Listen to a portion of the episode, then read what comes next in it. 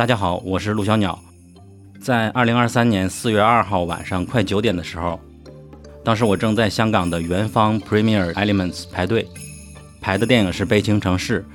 这时候队伍里突然有人说了一句：“坂本龙一去世了。”然后人群就炸开了，小声的震惊，并且打开手机去查证。几分钟后，我就听见身后有女生开始啜泣，然后我就环视了一下四周，整个这个长长的、弯弯曲曲的队伍里，有许多人都在默默的哭。然后电影开场，大家就在这样的情绪中进入了悲情城市。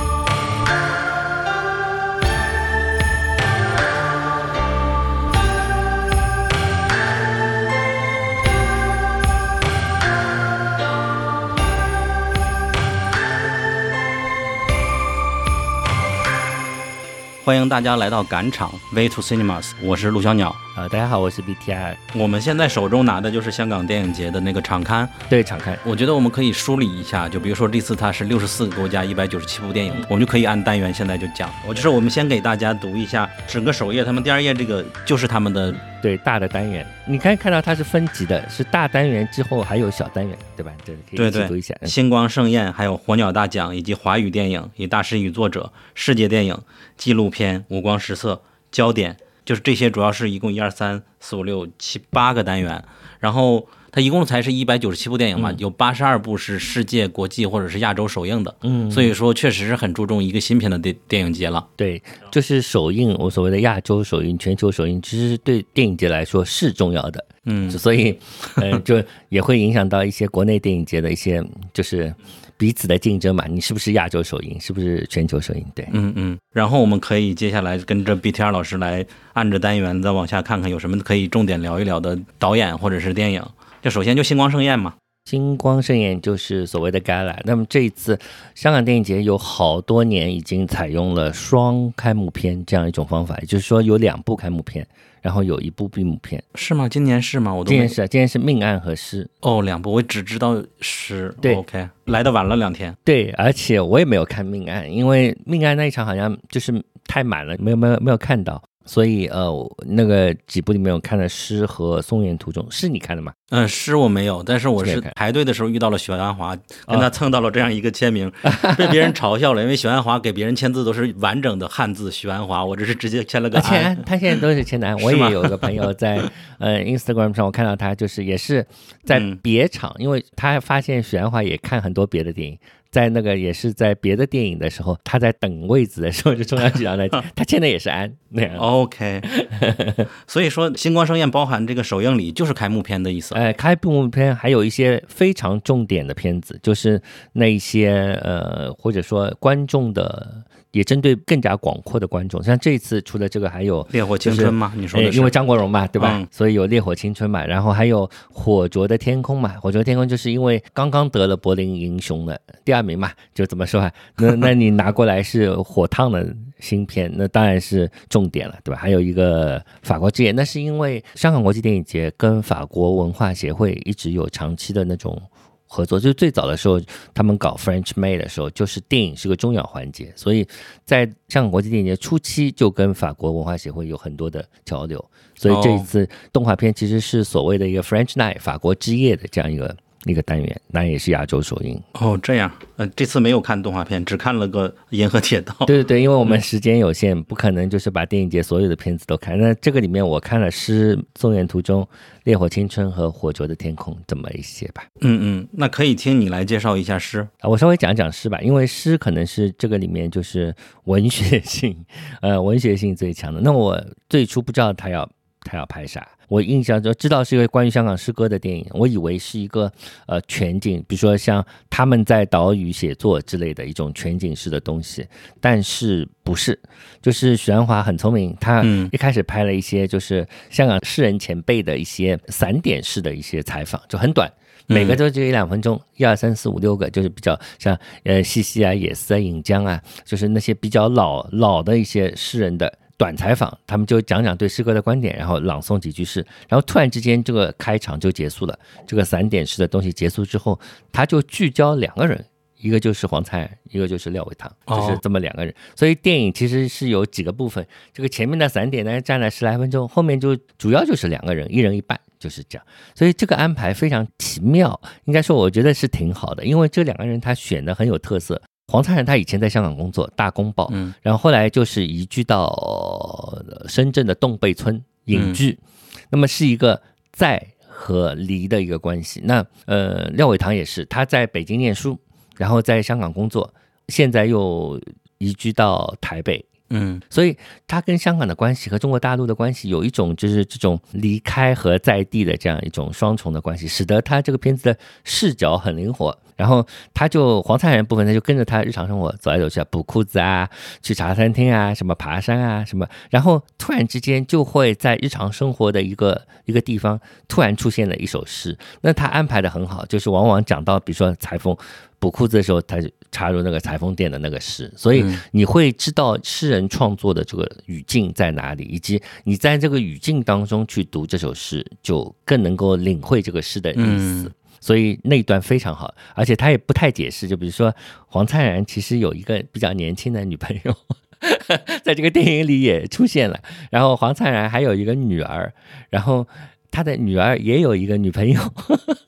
所以这个电影里面渐渐出现了三个年轻女人围绕着他身边，什么一起爬山。观众看的可能有点迷惑，但我们知道。黄灿人就知道他的日常生活的确是这个样子的，然后很真实，然后也没有解释，所以这个电影有点奇妙，就是拍了他的这个日常的那种生活。那廖伟棠的部分就可能更像一个讲座，因为他本身是一个教书，在台北教书嘛，所以他讲了一个侧栏的诗，也是黄灿然翻译的，正好，呃，两者有点关系。然后他的可能思想性更强，那后面一部分的图像就少一点，不像前面那部分的电影感那么强。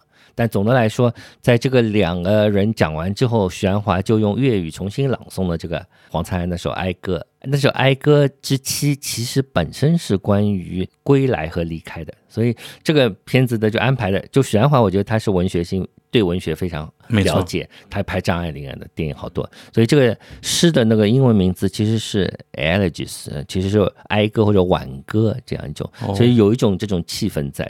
然后这个当中的一种对于香港这个城市的一种。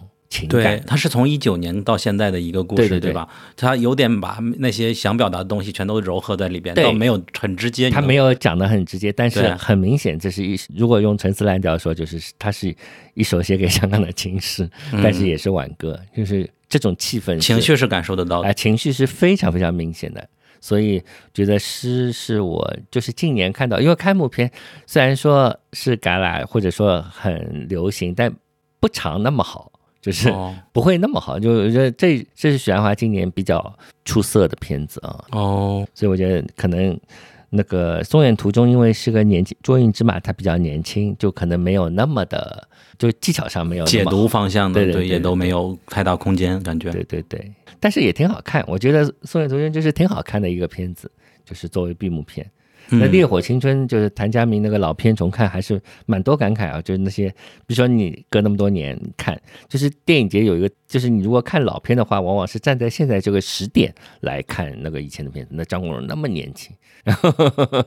对，包括我自己也是第一次看的话，有许多同场观众，我发现他们会感觉到后边突然就出现了类似打斗的情节，这种这个是什么原因导致？当时的新浪潮是比较自由的一个创作，但是它不是一个那么讲究一个怎么说？它更像是一个电影人的比较，就跟法国新浪潮有点像。这样子的一个东西，所以它里面有一些 B 级片的元素也在，就是为了表达 B 级片而改的情节的感觉，对对，有一种迷影的东西在里面。然后就是也不算是谭家明特别成熟的那个东西，但是也挺好的。就在这个时间点，因为他安排的那一场好像就是四月一号前面那个晚上，哦，所以看完之后就是记得好像就是到了那个。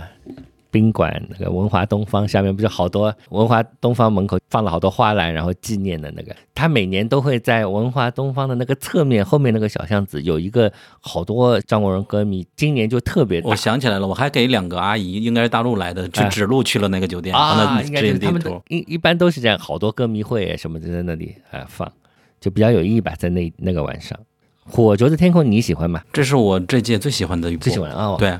我也非常喜欢前三或者是第一，甚至是对，因为佩佐尔德就是好多片子嘛，我们以前也看。上影节不是放了他的温蒂温蒂？对，那是他的第一部。第一部啊，这么说吧，就是其实嗯，有一个潮流，就所谓的叫柏林学派 （Berlin School）。嗯，呃，柏林学派里面有好多个好多个导演，他们呢虽然都叫柏林学派，但是他们的片子差的很多，就是彼此的很不一样。或者说它有一样的部分不多，你能感觉到有一些一样的部分。那比如说佩佐尔德跟香奈莱克，它就是相差非常多的。今年是两个人，就香奈莱克的 Music 是拿了柏林最佳编剧。然后《火灼的天空》是柏林英雄，就是今年柏林学派拿了两个比较大的奖嘛，所以《火灼的天空》我觉得特别好的是，呃，它不像温蒂，它跟温蒂尼相比更轻盈，对对吧？然后它呃更有文学性一点，更有文学性，更像侯麦。你会发现它很像侯麦吗？然后哎，有一点对佩佐尔德好像我看那个采访，他说他有一年看侯麦的片子的时候，突然想到我们德国怎么没有度假电影？就是侯麦的片子都是一个夏天，嗯，就是法国人去度假了，然后拍了个电影，好多好多夏天度假的。所以佩佐尔德想，我也要拍一个度假电影，所以他就拍了这么一个片子。所以这个片子的侯麦感是很强的，然后也跟温蒂尼有一个联系，就是所谓的元素三部曲嘛。那个是关于水，这个是火，呃火，所以这个第二部的那个东西，就是我觉得有很多微妙，就跟侯麦一样嘛，就有很多微妙的地方，对吧？他就两个人之间的情感，你会这个作家。的这种傲慢，以及跟那个女孩子之间的那种细微的东西，通过画面呈现的非常好。这这一整套电影语言非常好，然后还有那个呃隐喻的手法也是非常好。那最初是那个火是远处天空的红红的东西，一直到最后是一个。直接把你把人吞噬的一个来势汹汹的东西，所以这个东西映射到几个人之间的欲望和情感之间的一个隐喻，所以我觉得这个从电影的角度来看，它非常非常好看，然后又对他来说也是一种突破吧，应该就是他是不会把那个电影拍的那么重。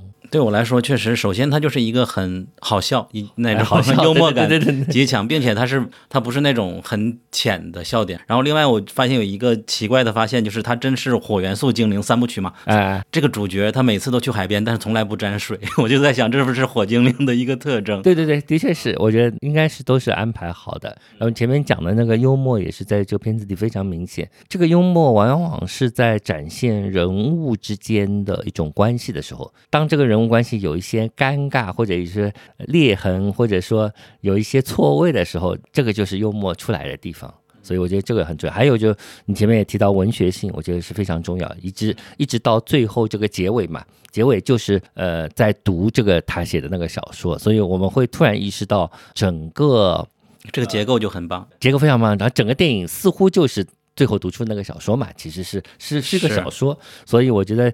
他也探讨了这个文学创作的一一个边界或者说限制，就像这个所谓的火精灵一样，就是他是一个写作的，他没有投身到这个生活里面去，就没有投身到这个水里面去，所以我觉得这些隐喻都是贯穿在全篇里。这个你就提醒到我最被击中的就是那一句对白，他说：“其实你什么都没有关注，你什么都不懂，然后当有人在发生不幸的事情的时候，你还在关注你刚刚是不是不喜欢我的小说还是怎么样的？实际上人家已经。”对吧？已经有那么不幸的事情发生了，他完全没有关注到，这个对我来说很大的一个打击，一个刺激，感觉我自己也会被那么骂，对一样。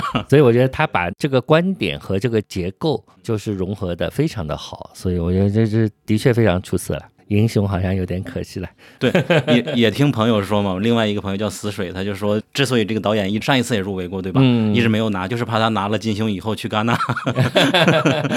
不过今年就是电影节呢，往往就是你会发现最出跳的那几部片子，其实都是差不多好的。那谁拿第一、第二都是这个可能只是偶然，但是对他前面的那一批都是差不多的。那今年给那个尼古拉·菲利贝，那是他也是个纪录片的老将了，那可能也是出一些政治。更政治正确一点，嗯嗯嗯 但可能不说明这个电影之间有那个高下。对对对，影迷嘉年华也是这个旮旯里面，就是是不是有映后的那种场次？不是映后各个地方都有，就是你看当中有些是有，有些没有。影迷嘉年华的意思其实就是那些得了各大电影节奖项的那些，又是普通观众会喜欢的，就是影迷们会喜欢的，所以是 cinephile 那那个题目是这么写的，所以里面你会看到 After Sun，就是当然我也挺喜对，然后还有去年得威尼斯金狮奖的那个 Nan Goldin 的纪录片，就所有的美丽与血泪那些，嗯还有那个西班牙戈雅奖那个《寿山记》，对吧？就是嗯，那些也是我们那个豆瓣上的对，这也我也非常喜欢非常。喜欢。嗯还有一些我没有在电影节看，我可能已经预先看过，但我也非常喜欢。比如说，呃，《Son of Man》，阿丽丝·吊普其实非常非常喜欢，那是非洲裔的一个法国女导演拍的一部非常特别的法庭戏，叫《无罪假定》啊，没有罪的假，无罪假定，那个是香港的译法。然后还有凯尔·丹尼斯的《真武之星》那一部，我觉得一般般。还有第三次世界大战和四面迷情，就这些。嗯，第三次世界大战这次北影节也展映。哦，这个人，这个你看了对吧？我没有没有赶上。嗯，对，第三次世界大战我也很喜欢，但是它确实有点像类型片，但是它想要表达的东西还蛮多的。嗯，就总之，我感觉它所谓的第三次世界大战，可能就是世界各个种族之间不同文明冲突的这一个该如何解决的问题。因为我们之前看的许多的电影都是在西方的视角下，或者是欧美的视角下来让我们体谅那些难民呀。而这个角度是完全站在难民的角度说，我不需要你们体谅我，实际上是有一点被许多人称为极端的那种想法的，非常的残忍和暴力。但我感觉可能这样的表达也比较难得。嗯，今天早上我听波米的节目，他就说最近几个电影比较新的电影要表达的就是一个排外的那个，对对，就吧？呃，排外的这个主题。然后 After Sun 晒后假日，你也是在这次看的，还是早，就看了？我没有，我虽然下载了资源，但我没有看资源。哦我比较想看那个 电影。然后前面就是他，你前面讲到总结那个主题嘛，就是嗯所谓的。一段时间的电影有没有一个主题？我觉得这个取决于你看了什么。然后嗯这也是电影节的一个非常重要的特色，就是你是在一个相对集中的时间范围之内集中的看，所以电影与电影之间的关系反而被凸显了。就是你如果是隔开自己看，你就不会觉得。但电影节因为你看得近嘛，所以你会突然看到电影之间的这个关联。那么他们有没有形成一种所谓的主题？那个我觉得是、嗯是每个人可能有自己不同的。呃，我我我自己我我完全可以想出一个也成立的别的主题，没错。就比如说女性导演的崛起，我觉得这是一个非常明显的主题，因为你如果现在之前的那个三大电影节前面六次有四次是女人拿的，然后这一次香港电影节所有的奖项大奖全是女性导演，那个石门，然后是时代的叙事都是有阿波罗尼亚那个嗯外国的那个纪录片，全部都是女性拍的。这里面有好多南格尔丁的那个纪录片也是女的拍的。那我我也完全可以说这是一个主题，所以所以说这不一定，但是嗯不是一个唯一的一个主题。嗯但是他们如果把它这些主题加总起来，当然反映了当下世界的一个状况。那么电影是一个很好的一个镜子，对。对，阿弗森我很喜欢，然后就是这个电影的奥妙的地方在于，它一开始并没有告诉你那是一个回忆，就是当然它片名就叫《日历追》，但是这种失落的，好像已经过去的感觉是浸淫在这个画面每一分钟里面，所以这是他最成功的地方。所以后来我发现这个电影感或者这种时间过去的感觉怎么呈现，我觉得这个电影是非常出色的。嗯，这个也是我很感性的喜欢的一部电影，就和那个《红色天空》类似吧，因为那个男主也是之前喜欢他，是因为正常人那个英剧嘛，萨利鲁尼的通过那个英剧，然后开始有了这么多机会，感觉他演的也非常棒。好，然后《寿山记》你是看过的吗？哦，《寿山记》看过，对对，《寿山记》也是一个典型的你刚刚说的那个小众故事剧排外的嘛。对，但这个他虽然排外，但是他不落俗套，他没有就是像很多这种外来和本土之间的那种争斗。把这个争斗过程戏剧化，而是展现出那个坚韧，那个老婆的坚韧以及她的那个内心的活动。我觉得这个有点有点反类型，对对对，他不按常理出牌，然后看的人有点难受。是，按理来说，对方已经这样对你了，你却还以文明世界的规则。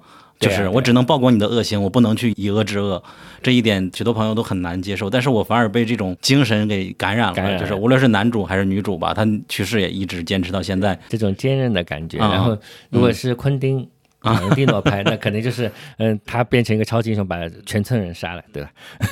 对他提的一个母题也应该就是两个文明如何相处的问题，确实都是有点。嗯，那相对来说，火鸟大奖因为是新秀竞赛嘛，嗯倒是相对比较弱的一个单元。但我不知道你看的，我因为没有看石门，所以你说说石门吧。嗯，石门对我来说也没有想象的那么好，是因为他得了奖之后，我临走之前补了一个最后一场，他讲的就是代孕相关的故事嘛。然后因为他拍摄的过程中赶上了。疫情导致剧本就改成了疫情相关的，但是因为我们在国内了解整个这些生活状态，就没有一些猎奇的新鲜感。可能对外人来看，可能会觉得啊，有有观众听他说这个代孕在中国是很普遍的嘛？问导演，导演说，其实我也只是了解这一个部分的对象，而不是能够了解所有人。好的，那我好奇的就是火鸟大奖他们这个评委会，你能稍微介绍一下吗他是怎么选出来的？每一年呃，他们都会。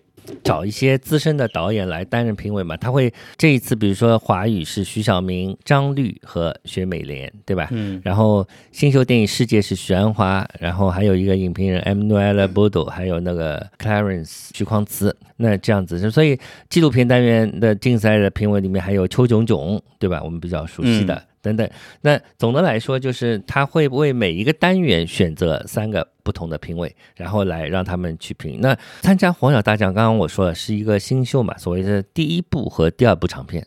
他拍的第一部，所以总的来说是一个怎么说新人竞赛，都是青年的。那么有一些是演而优则导，比如说柯震东，对吧？啊，对。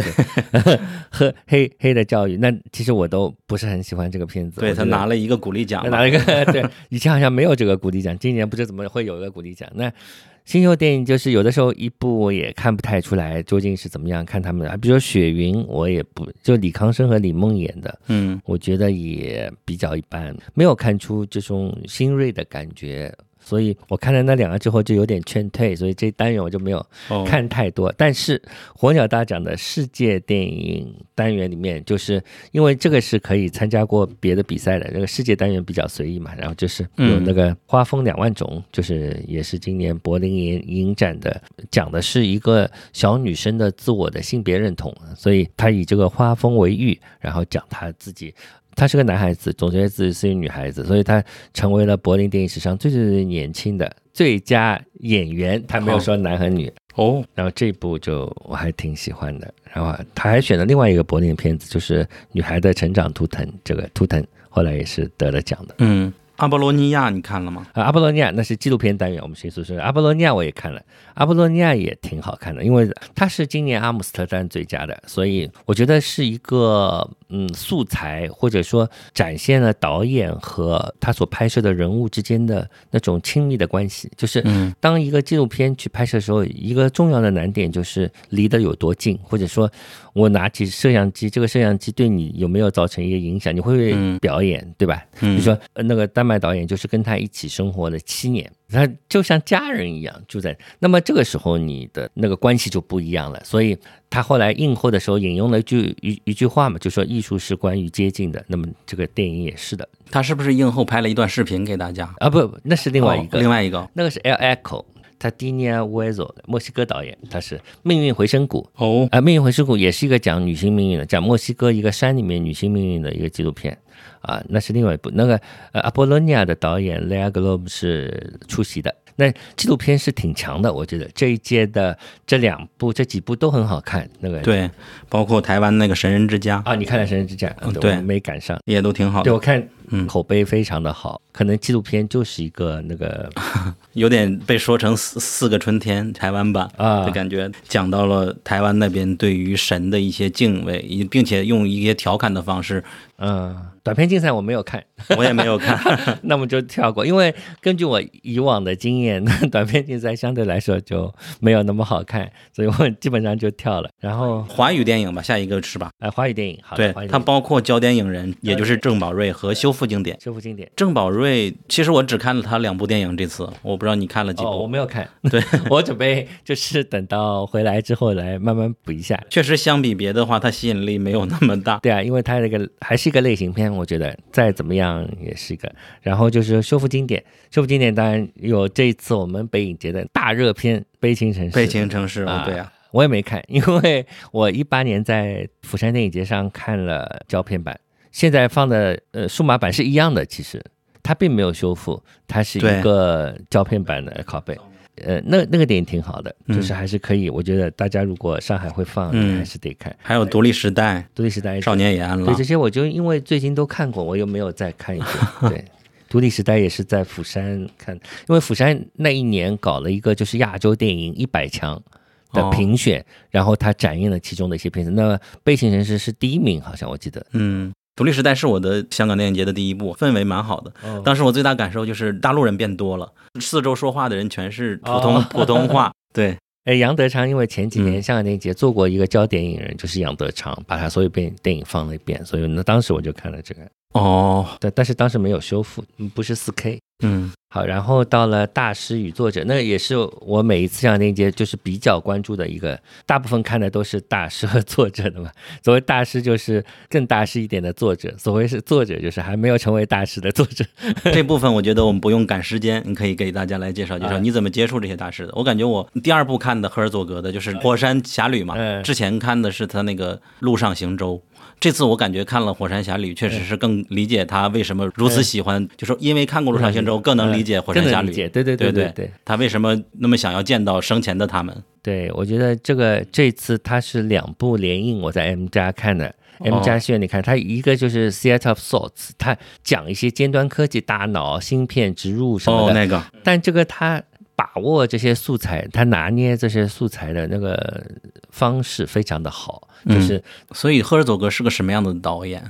呃，是一个路上行走版的 一个有宏大的，就比如说嗯，创世纪，他经常有这种创世纪会展现一种不可能的东西，所以我觉得这两个片子。都展现了这个特色，就是都有一种路上行舟感吧。就是呃，《Seat of Thoughts》也是那个《火山侠侣》安魂曲也是，因为关于这对火山情侣不是有另外一个纪录片嘛，就拍的很就对，那个我也看过。现在这个就更厉害，因为这一部霍尔佐格的《火山侠侣安魂曲》里面所有的镜头都不是他拍的，所以他 他展现了一个就是为什么电影成为电影，为什么导演那么重要，这些素材全都不是他拍的，没错，他还是可以变成一部很赫尔佐格的电影。我觉得这个是这个电影最奥妙的地方，就是他利用这些素材，然后他像一个写作者一样，他觉得这些素材只是他的词语，然后他兼有了嗯双重的视角，也就是说拍摄者的视角，因为你这个素材是。呃，如果用杜尚的话来说，嗯是个现成品、ready made，它是一个拿来的东西。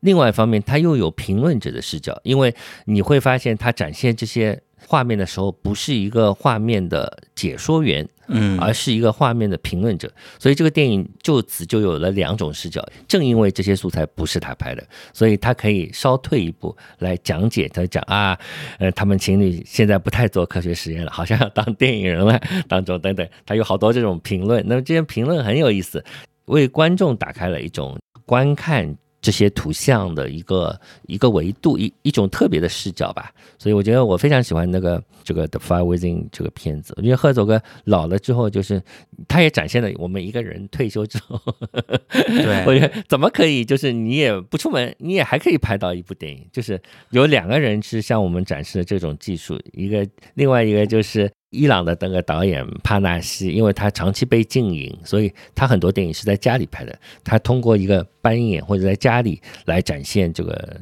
思想的这个过程，或者讲述一个电影，它本身也成为了一个电影。所以我觉得这几个人就是一个展示了你被禁锢的时候或者你老了之后不身体不动的时候，一样是个电影，因为电影终究是一个像写作一样的东西。因为我也之前看了那个《火山之恋》，当时就很喜欢。当然，现在我想起来，可能不是因为对电影的喜欢，而是对这段故事、这一对人的向往。对，然后我记得就是《心火》，就写给火山，就是《火山侠侣》这部电影，赫尔佐格的一句话，也让我感觉这就是他的一个内心独白嘛。他说：“相信许多观众可能不愿意体验他们这种生活，但如果……”能与他们作伴，我愿为之付出高昂的代价。对对，而且在《火山之恋》那部电影里边，你会有很多疑惑嘛？如果不去查资料的话，他们到底是如何去世的？等等的，全部在这部电影里边给了解答。而且升华了，对，而且很深入的这个片子，就相比前面的那个纪录片。然后，哎，这个单元我看的比较多，《伊人康利》我也看了，就怀斯曼，怀斯曼每部电影我都会看。那讲的是托尔斯泰的妻子了，其实就是索菲亚的一段独白。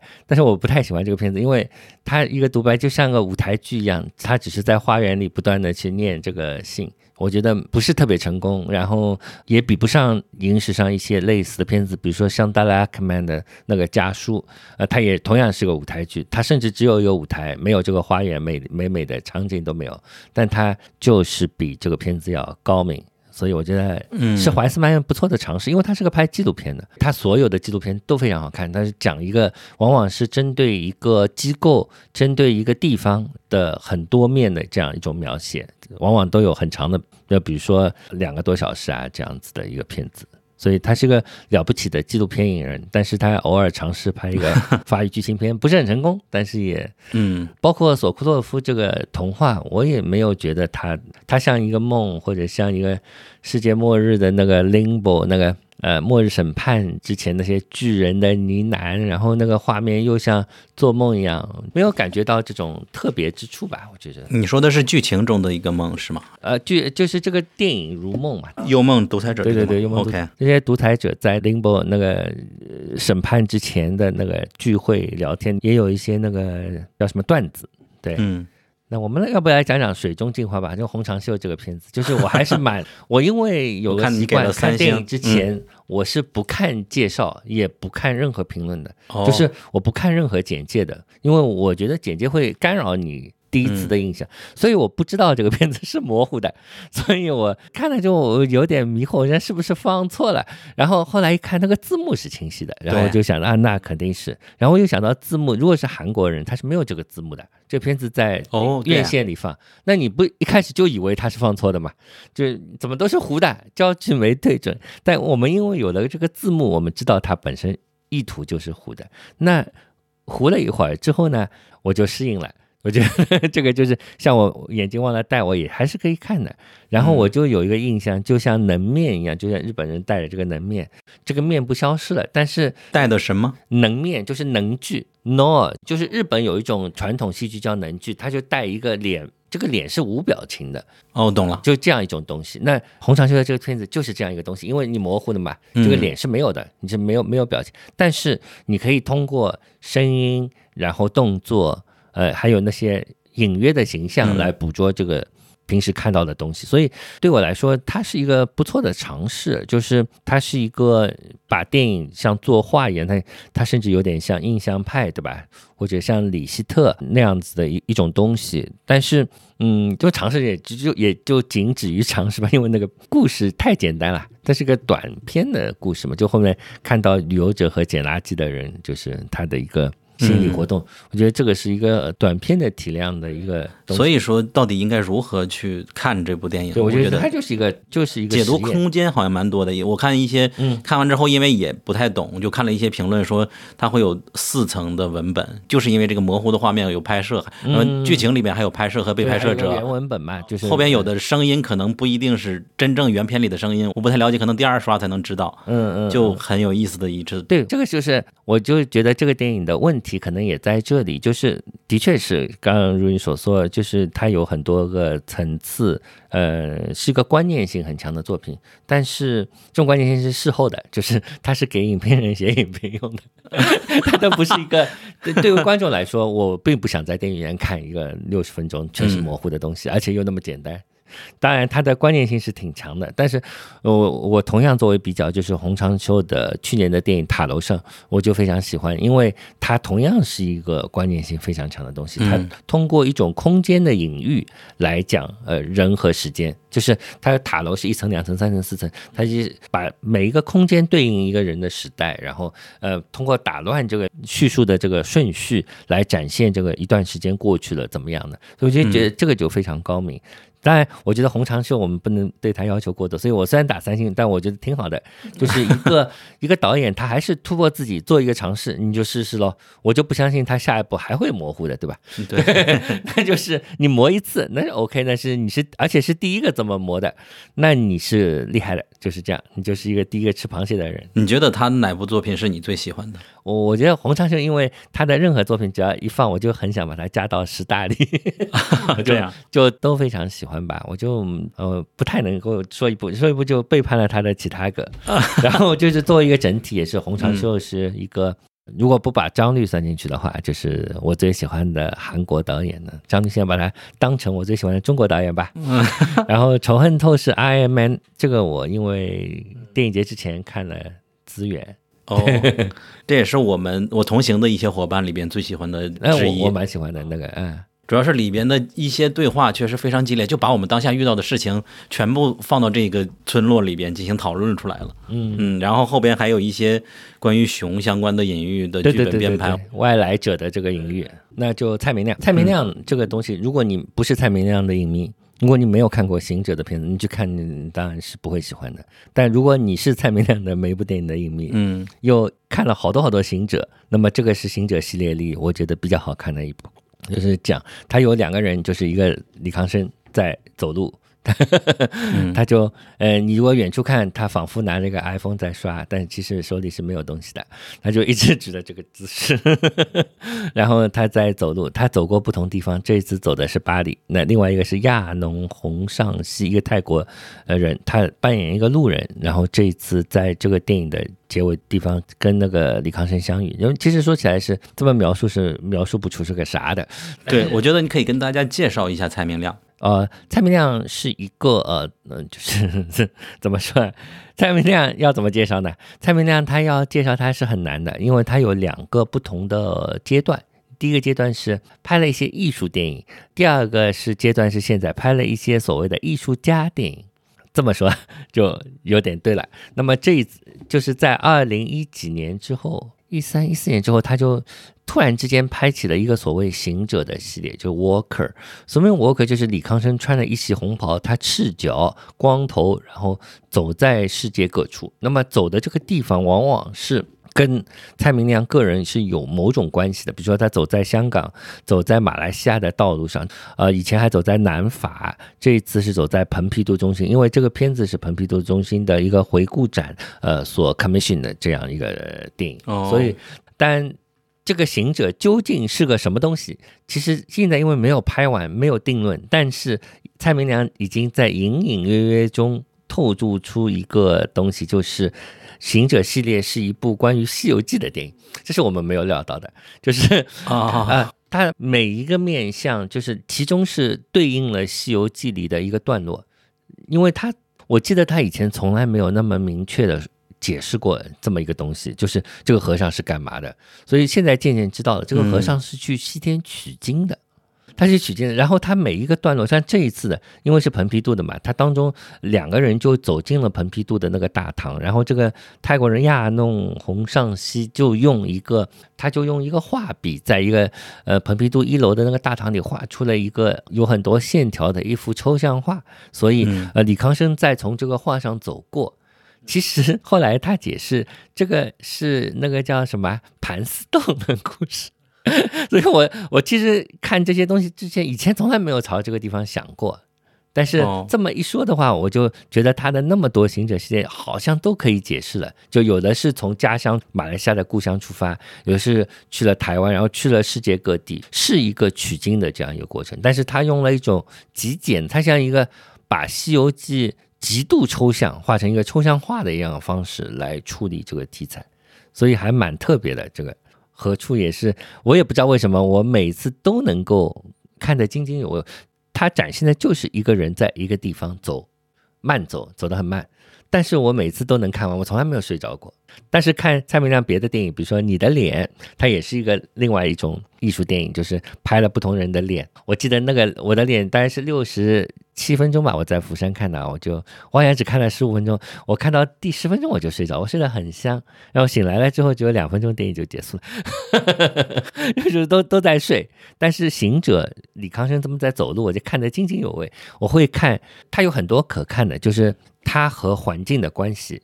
他和周围的人的，就是他在路上走，其实他也成为了一个主体。路过的路人，他其实也是跟我们一样是个观众，他只是在现场看。所以，我们除了看他看李康生，还在看别人怎么看李康生，就是有一种多重的观看，还要看别人怎么去介入到这个场景中。因为我作为观众是介入不了，我在看，但有的观众会到他眼前，什么跟他。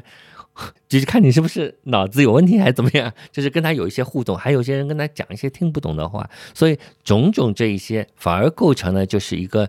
公路片里面的一种一种情节，就是它是抽象的，但是它还是这样一个模板或者逻辑，就是一个人从一个地方到另一个地方遇见很多人，它是高度抽象的。所以我觉得蔡明亮还蛮了不起的，就是他有这种定力，当然跟数码录像的发明有关啊。以前就是蔡明亮拍长镜头，他说我的长镜头就是最多。二十分钟还是十五分钟？因为一卷胶卷就用完了，他不得不看。那现在李康生说，现在拍太平洋片子更难，因为现在是数码，他可以一直开着，我也不知道什么时候开，他就演了很久嘛，所以他这个拍的过程就显得更长了。所以我觉得科技也改变了一个导演的工作方式。听你这个描述，哪怕是没有看过他的电影，也都感觉这是一个非常有意思的作者的感觉。是不是每部作品都是李康生？对，每从那个天边一朵云那个著名的电影之后都是啊。郊游那些就是更著名的所谓的剧情片，然后还有就是他在最后用的那个老歌也是很诧异令人，因为这个片子是整个在法国有一种异异国的感觉，怎么突然用了一首中国老歌，然后就讲了一种梦中梦的这样一种感觉。就变了。稍微提一句，那个女诗人忘情沙漠，你看过吗？啊，我没看过，但我很想看。我错过了，因为我很喜欢呃马克思·弗里斯。对，之前上影节放过他的《德国姐妹》啊之类的电影啊。你说的是那个女导演，我说是我很喜欢她的老公的文学作品。马克思·弗里斯写的小说，我很喜欢他。就是那个诗人英格堡·巴赫曼的诗人，是一个著名的奥地利的小说家。然后作者就是他们离呃。大师稍有一段距离，但是他已经有好多部比较有自己风格的作品了。所以像陈哲一啊，新加坡的那个《爸妈不在家》开始，对吧？到这个拍的英语片，我虽然没有看啊。那个《小世界》，巴斯蒂沃斯，巴斯蒂沃斯是一个比利时的一个作者，他以前拍了已经有不少的那个片子。那这部《小世界》是个非常轻盈的，里面包含了一个中国的一个科学家两个人之间的一段很清纯的。恋爱这个没有看过，但是我非常想看。在不在恋爱？反正就是也是一个很轻盈的，我觉得你应该会喜欢，因为它跟《火灼天空》，它比《火灼天空》更轻一点点。我也听陀螺老师，他也是最喜欢这部，就这次北影节片单里边，他最推荐这部啊。然后塞尔吉洛兹尼萨那个洛兹尼萨的纪录片，其实我也看过不少了，但这两部没排上时间。就是《人类毁灭自然史》和《基辅大审讯》呀，他的片子经常是利用大量的那个那个历史素材，比较少的评论这样子来展现一个现场，通常比较长这样。确实，如果预期不对的话，容易会产生不好的评价。对，如果你要想听评论或者怎么样，或者想要有很多复杂的技法，它不是这样的片子。所以上次我看他片子是《国家葬礼》，也是一个三个多小时展现了那个斯大林的葬礼。里面全是历史那个 footage 镜头。嗯，那接下来是不是可以讲你最爱的韩国导演张律了？其实我最爱的德国导演是夏纳莱克，就是那个 music 的导演。我稍微说音乐这个片子，这个片子如果你从来没有看过夏纳莱克，呃，也不熟悉西方的那种经典的那些故事，可能是非常难的。但是如果你是夏纳莱克的影迷，那你会肯定会非常喜欢。他就是一个俄狄浦斯的故事，用他自己的电影语言拍出来，拍的非常的简略，呃，我觉得非常好。就是他是回到了一个电影最根本的东西，就是电影最根本的东西不是对话，不是旁白，不是那些，而是画面本身。他就是利用画面本身讲一个俄狄浦斯的故事，就非常好。所以它叫巴洛克音乐恋母情思，豆瓣上就叫音乐，就叫音乐。对，嗯张律。张，我现在张律是我最喜欢的中国导演，因为我其实最早知道张律是在釜山电影节的某一年的开幕片是张律的《春梦》，然后之后我喜欢他所有的电影，《春梦》《永乐》那一些，回头看那些庆州什么，你会发现所有的他的这些电影都是一个地点来的。然后重庆，包括最早他跟小何拍的那个，最早最早在中国拍的那个片子比较难找资源，小何演的，就是音乐人。然后这次的《白塔之光》，呃，我觉得挺精彩的，就是稍微有点长啊，但是它挺精彩的，就是它也是其实也是一个地点，就是白塔。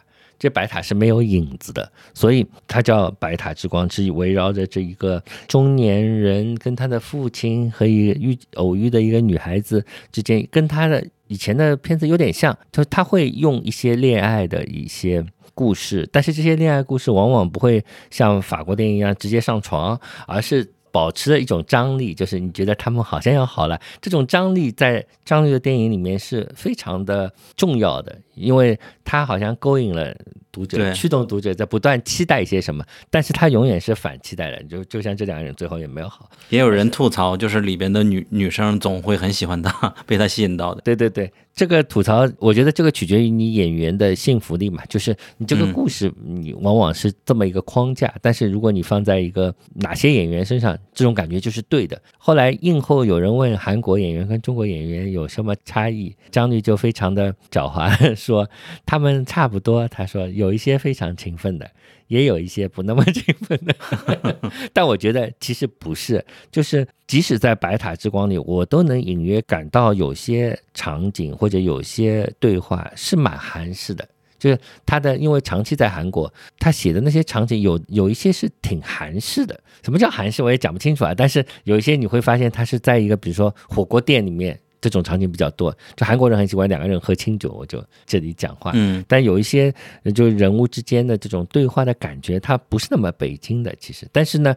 这个白塔之光就好像稍微改变了一下我的这个对他的想法，就这一次可能他对北京的感情比较浓厚。所以我就觉得这个里面有很多失落，对于失落的北京的这种怀念的情绪在里面。我感觉他所有的电影都有一种岁月的感伤的这种感觉在里边。对，岁月的感伤，而且还是偏中年的，对不对？偏中年，对，我觉得是一个自我探索，可能就是对对，也会有人吐槽他比较自恋嘛，这是可以说的吗？可以啊，但是从电影的角度来说，它始终是好的，就是这个片子的节奏，然后哪怕用的这些演员，我觉得就蛮喜欢黄瑶黄瑶的这个表演。我觉得挺好的，他展现出这样一个那样一个女孩子的一种这种感觉是对的，就是说她的这这种情绪，呃，这种性格，包括为她安排的前史，就是她其实是个孤儿，怎么所以才在孤儿院做义工，所以这种没有讲的历史跟人物的本身和这个现在发生的当下的故事之间是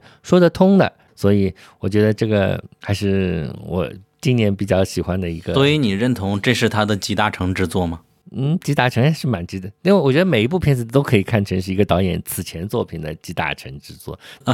但是我觉得这个显然不是他最好的作品，但是也许他更熟悉中国演员之后会拍的就是更好的那一些。我不知道白塔是存在的吗？存在的，存在。白塔是真的，但他有没有影影子？这个我们可能是假的。对。还有那个里面唱那个用的那个歌曲也是一个重要的因素嘛？北京欢迎你吗？对他这种标记时代的歌曲，然后再用卡拉 OK 的这种方式唱出来，呃，很多导演也会有有，包括那个我前面说《送院途中》里面用叶倩文的那个珍重，同样的，他营造了一种时代。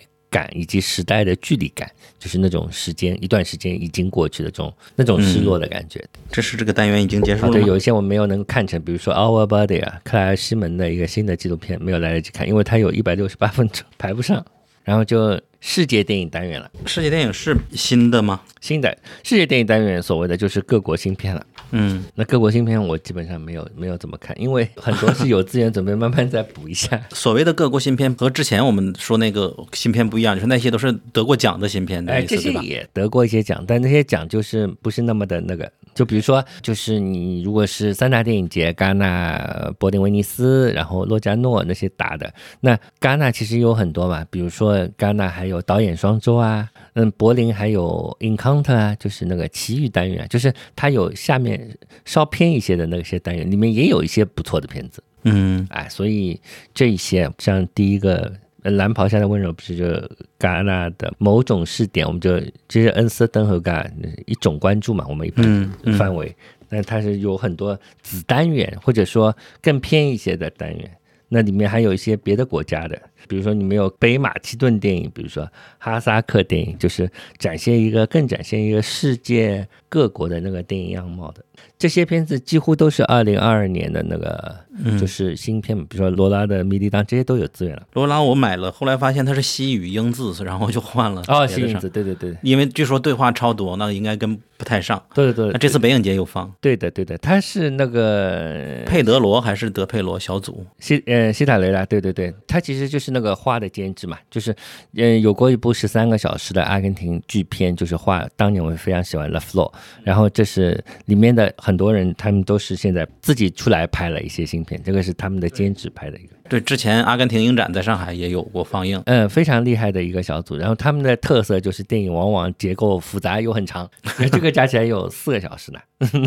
然后，嗯，世界电影里偶尔也会聚焦一些国家，就今年是北欧啊什么的。嗯，对，这些我我有个朋友也看了那个六号车厢，也挺喜欢的。我也看了，也是一个比较，现在看来很有年代感的一段爱情故事，就是喜欢的是一个比较直男的男人。嗯。然后这些嗯，北欧电影没有看的不多。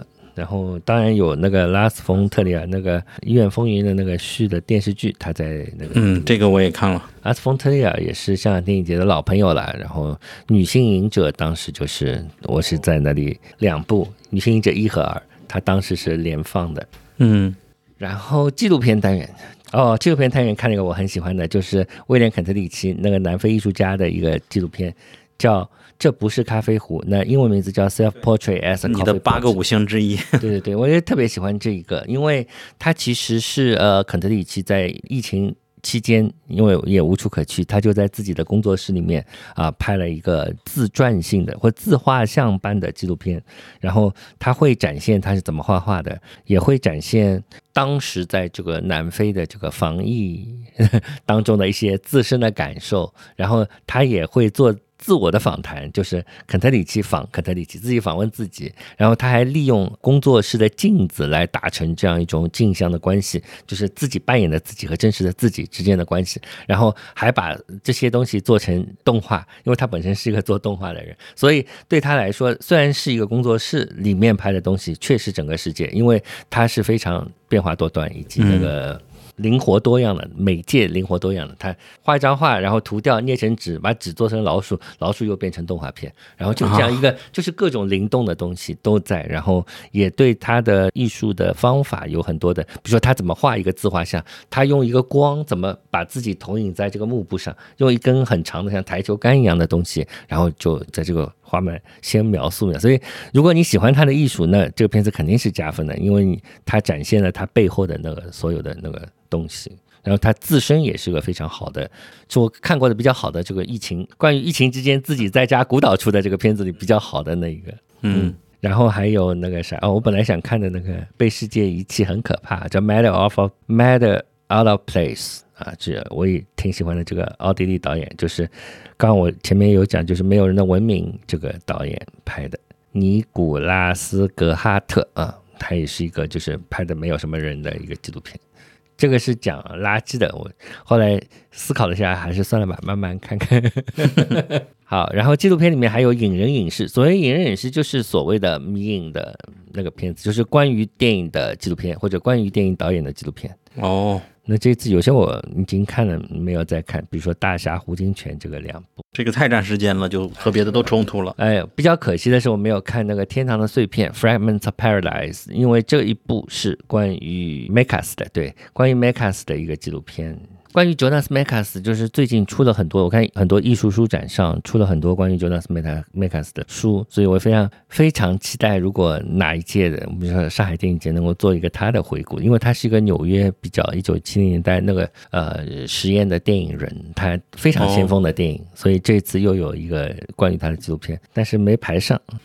这个单元里还有关于 Jane Campion、希区柯克，然后等等迷影的。然后接下去它就是奇幻青春这个单元，往往是一些日片、台湾片，都是一些非常非常流行的。那么他们通常会把这些电影放在最最最大的香港电影呃文化中心里面来放。这个里面我今年看了，除了《黑的教育》，还有关于我和鬼变成家人那件事，所以我没有打很高的分。但其实这个片挺好看的，就是一个如果你在电影节看很多严肃的。非常非常严肃 和沉重的电影的话，你永远需要一两部这样子的，就是有一定水准但轻松愉快的片作为调剂。所以每次电影节我也会在中途或者中后。安排自己看一些更轻松的，不然你会受不了吧？就是你太重的片子不能连续看个五部要死掉了。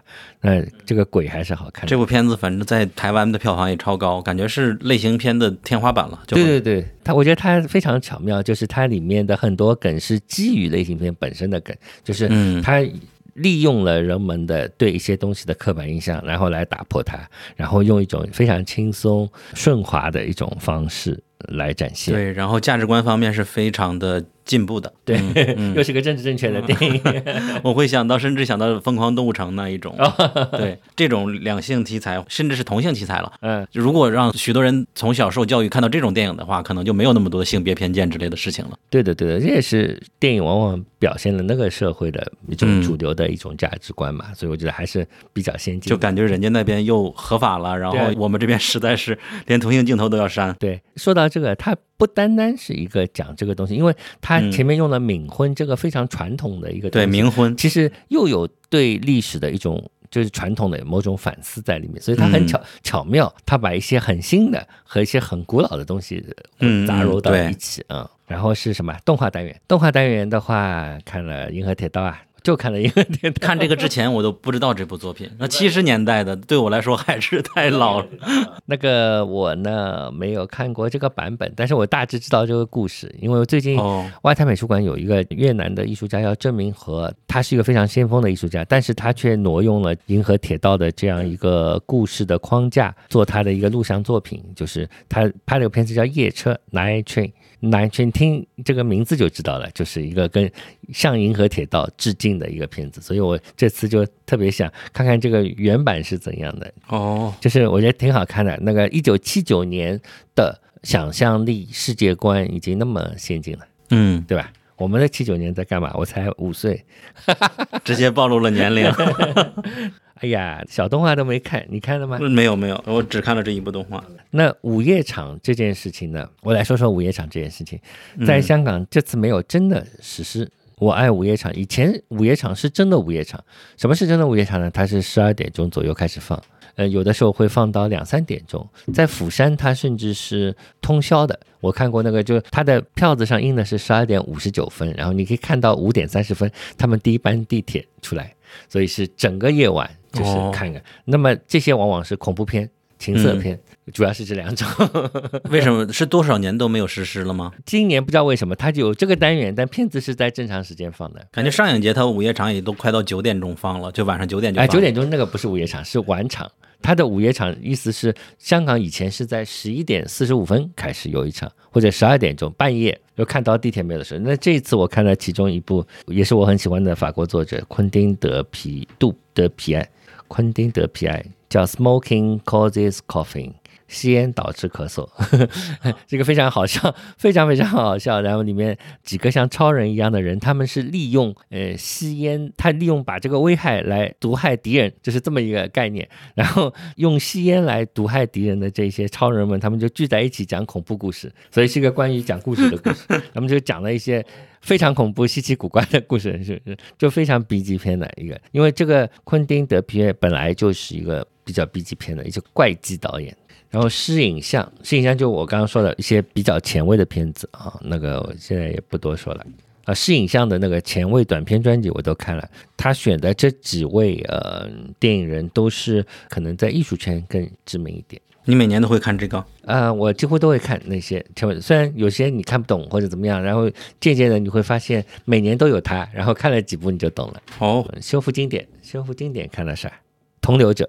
嗯，你已经看六七遍了。哦，这这次看了一部，对对对对对，看了一部我非常喜欢的，以前没有看过的，叫《漫长的告别》，是一个齐拉莫穆拉托娃一个女导演在呃一九八七年的一个还是苏联时期的一个电影，非常非常好看，因为女性视角，女性视角讲母子关系，但是也会暗喻时代的这样一种电影，但它非常美，然后镜头非常灵动。嗯，哎，我就想再看一遍。关于同流者，我想问，是不是后边有好多的电影都是借鉴了或者是致敬了这部电影的？有很多致敬的人，那肯定是有的，那个讲不清楚，肯定是有，因为这个同流者在贝托鲁奇的早期电影里是非常重要的一部，就是就是讲一个这样的一个人嘛。你你如果这么想的话，就比如说像吴迪安的那个《Zelig》变色龙。它本质上也是一个关于同流者的电影，它只是用了一个戏谑的方式讲一个人怎么要怎么跟周围的人变得一样，最后变成了一个法西斯分子。那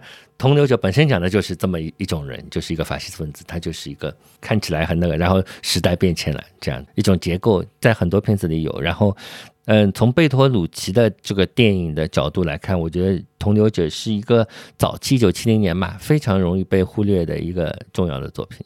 直到他后面的每一部作品里都有这部作品的影子，就或者不如说，你说是影响了很多人，那更影响了他自己。对，包括末代皇帝，嗯，然后 Dreamers 那个，哎呀，Dreamers 叫什么？戏梦巴黎吗？戏梦巴黎大概是，哎，反正就是这些片子嘛，都是差不多的一个类似的结构。那你，嗯，我觉得很多的非常经典的那个思维结构吧，贝托鲁奇这种思维结构，就是一个时代的变迁，以及怎么去展现这种时代的变迁。比如说《同流者》这部电影里面，就是最后那个结尾，就是突然之间那个时代已经。改变了，然后那个人不知所措的样子，那跟末代皇帝里面溥仪后来改朝换代，他还以为自己是皇帝，后来外面整个粮仓烧起来这个火焰，以及呃到了西蒙巴利里面六八年的街头法国在打仗，有个人拿了个石头不是敲碎那个玻璃，都有这样类似的东西，就是一个外部的力量怎么去。击退或者说进入这个内部，嗯，然后这种结构始终在这个贝图鲁奇的电影里是很明显的，所以这种时代的变迁，外和内，然后这些人的冲突，在夹杂着爱情故事，但是贝图鲁奇的 那个配方差不多就是这样，所以《同流者》是第一部这样的片子，而且他哦，摄影特别好，镜头语言也有点对，有有一个舞会中的调度，我感觉非常难忘的一个镜头，对对对，就讲所谓同流者，就是讲一个人怎么被一群人。裹挟的，那么那个舞会镜头其实是一个一个漩涡镜头。你看一开始是排了一队，对吧？然后把这个人围在当中，他几乎无法动弹，那个非常经典的镜头，应该还是个长镜头的。长镜头，对，真的很经典。同流者。嗯，另外我看过的一部是《顺风耳》，不知道你有没有看？我就是没改，我就是没排上这个。那个门口的说今天太满了，就实在看不了。也蛮经典的一个有关窃听相关的，或者政客被窃听，也是体现了这个国家的时代的事情。哎呀，今年的那个焦点影人之一就一丹十三，就是我，我因为不是特别熟悉他的，这叫焦点。然后焦点影人是郑宝瑞，不是焦点就有好几个焦点，就是他有好多个专题小专题。那么今年有三个小专题嘛，一个郑宝瑞，一个一丹十三，一个戈达尔和安娜卡丽奈，就三个专题。那么这次一单十三的全展就是还蛮，我因为以前没有怎么看过，我看了一个蒲公英。非常非常好看，我就后来想好回来要把所有这些都啊，这次只看了蒲公英哈。对他一共就拍了十十来部片子，那这他们是全部都展了那个，一共就十部长片，一单十三，因为他自杀了嘛。哦，我是看了《红衣女》和《葬礼》啊，我看了蒲公英，对，非常好看。他的片子就是没有这种艺术电影拿枪拿刀的东西，但是深入生活，但是又有有 B 级片那种感觉，对，又幽默。然后今年展映的时候，其实有一部是《静静的生活》，《静静生活》是改编自大江健三郎的小说。大江健三郎今年刚去世，然后戈达尔，戈达尔因为这 看的比实在太多了，我就没有看。现在香港不也开始戈达尔影展，全部的六十多部都在。它是全集，然后包括他那个小组时期的那些作品，还有一些跟他相关的片子，所以是一个真正的全集。从从四月份售票，五月份一直放到七月底，也是跟电影节一样，有很多场地同时放，所以对他来说，这个影展是很大的。就是 CineFan，它这个也是香港国际电影节主办的，有点像我们的周周有影展，但是人家更有组织。我正好要问这个，因为你在香港国际电影节那个网站里边，现现在首页就是戈达尔这个展。实际上我们在展映期间，它广告里不也总会告诉你可以在几月几号开始买票吗？所以说它也是主办方是同一个。对。都是电影节主办，他们是一个叫 CineFan 的组织，其实是个会员。那以前呢，你买了会员之后，可以在古天乐电影院，就是以前叫 NESB 电影院，后来他们换了赞助人，然后在那个香港艺术中心那个下面呢，是一个会员活动的，就是日常放映的。那么这个 CineFan 的那个会员东西现在越做越大了。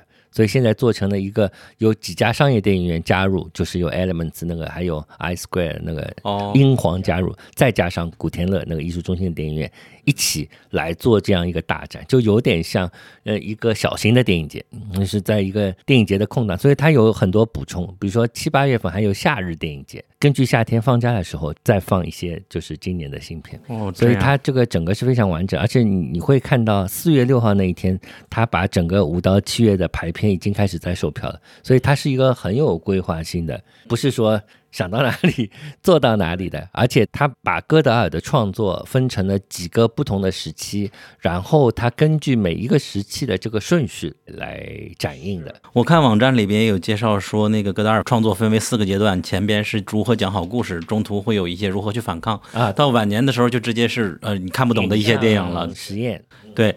他这个应该也是影评人写的介绍吗？对对，然后他们针对这个，就是他的 CineFan 有个很好的地方是，他有很多场，刚刚忘了讲，就是电影节也是，然后有很多场有映后的讲解或者映后的讲座，都是一些资深的影评人讲的，那是好处。缺点是有些他只讲粤语，那就就就就听不懂。对，我就感觉就香港电影节的网站里边关于戈达尔的这一个专题页介绍很值得一看，写的很好。对，写的很好的。戈达尔，你有没有拿那本小册子？我今天没有带来。没有带来。那个小册子做的也非常好，就是一个小影展，它的场刊都做的非常非常好。釜山其实也做这些专题啊，但是我釜山的专题更有意思一点，因为釜山的专题经常会非常偏，就是像我这样十来年去那么多电影节看的人，我经常会有从来没有听说过的导演，就你从来没有听说过的导演和电影，就比如说他会做中亚电影。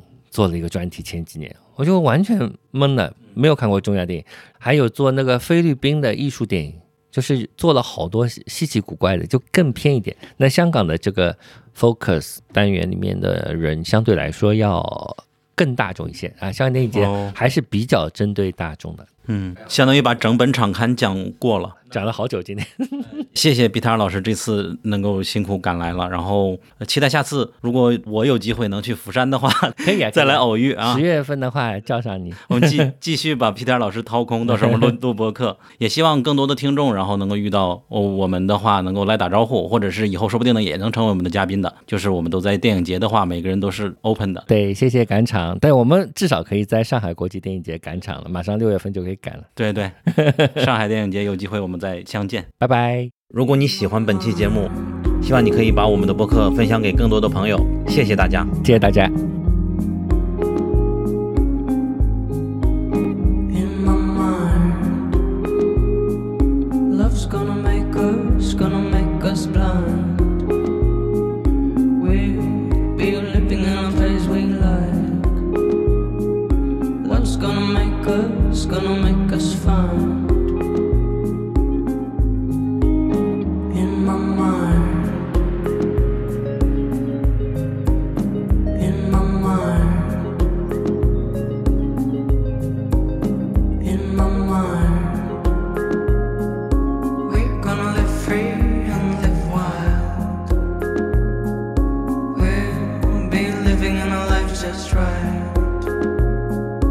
Love's gonna make us, gonna make us fine.